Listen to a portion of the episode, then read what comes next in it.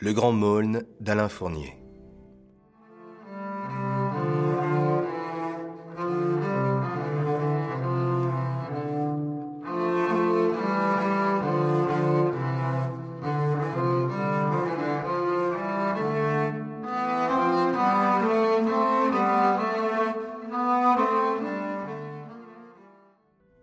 Le Grand Maulne est un roman d'Alain Fournier publié en 1913. Le narrateur, François Sorel, raconte l'histoire d'Augustin Maulne, son ancien camarade de classe qui est devenu son ami. François, 15 ans, et Augustin, 17 ans, sont tous les deux élèves dans un petit village du Berry.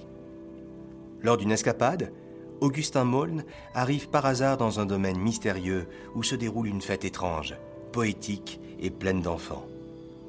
Le château est bruissant de jeux, de danses et de mascarades, et plein d'enfants qui semblent y faire la loi.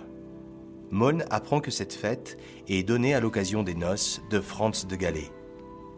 Parmi les festivités, des promenades en barque sur un lac sont offertes aux convives. Maulne y rencontre une jeune fille, Yvonne de Galais, la sœur de Franz. Il tombe instantanément amoureux d'elle. Première partie. Il arriva chez nous un dimanche de novembre 1890. Je continue à dire chez nous, bien que la maison ne nous appartienne plus. Nous avons quitté le pays depuis bientôt quinze ans, et nous n'y reviendrons certainement jamais. Nous habitons les bâtiments du cours supérieur de Sainte-Agathe. Mon père, que j'appelais Monsieur Sorel, comme les autres élèves, y dirigeait à la fois le cours supérieur, où l'on préparait le brevet d'instituteur, et le cours moyen. Ma mère faisait la petite classe. Une longue maison rouge, avec cinq portes vitrées, sous des vignes vierges, à l'extrémité du bourg. Une cour immense avec préau et buanderie, qui ouvrait en avant sur le village par un grand portail. Sur le côté nord, la route où donnait une petite grille qui menait vers la gare, à trois kilomètres. Au sud et par derrière, des champs, des jardins et des prés qui rejoignaient les faubourgs.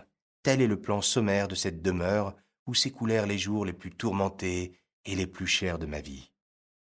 Demeure d'où partir et où revinrent se briser comme des vagues sur un rocher désert nos aventures. Le hasard des changements, une décision d'inspecteur ou de préfet nous avait conduits là. Vers la fin des vacances, il y a bien longtemps, une voiture de paysan, qui précédait notre ménage, nous avait déposé, ma mère et moi, devant la petite grille rouillée. Des gamins qui volaient des pêches dans le jardin s'étaient enfuis silencieusement par les trous de la haie. Ma mère, que nous appelions Milly, et qui était bien la ménagère la plus méthodique que j'ai jamais connue, était entrée aussitôt dans les pièces remplies de pièces poussiéreuses, et tout de suite elle avait constaté avec désespoir, comme à chaque déplacement, que nos meubles ne tiendraient jamais dans une maison si mal construite. Elle était sortie pour me confier sa détresse.